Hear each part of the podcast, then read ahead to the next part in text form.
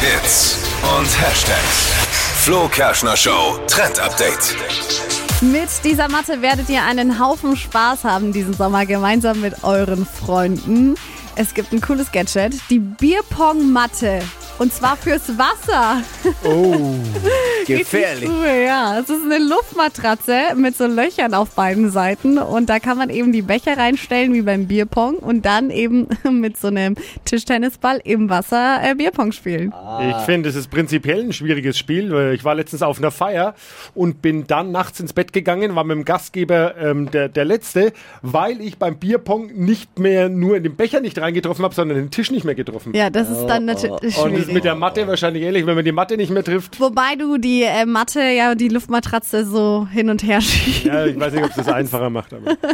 Aber, aber schönes Spiel, ich liebe Ah. Das es. ist- Und total witzig. Bierpong, Luftmatratze ist im Trend.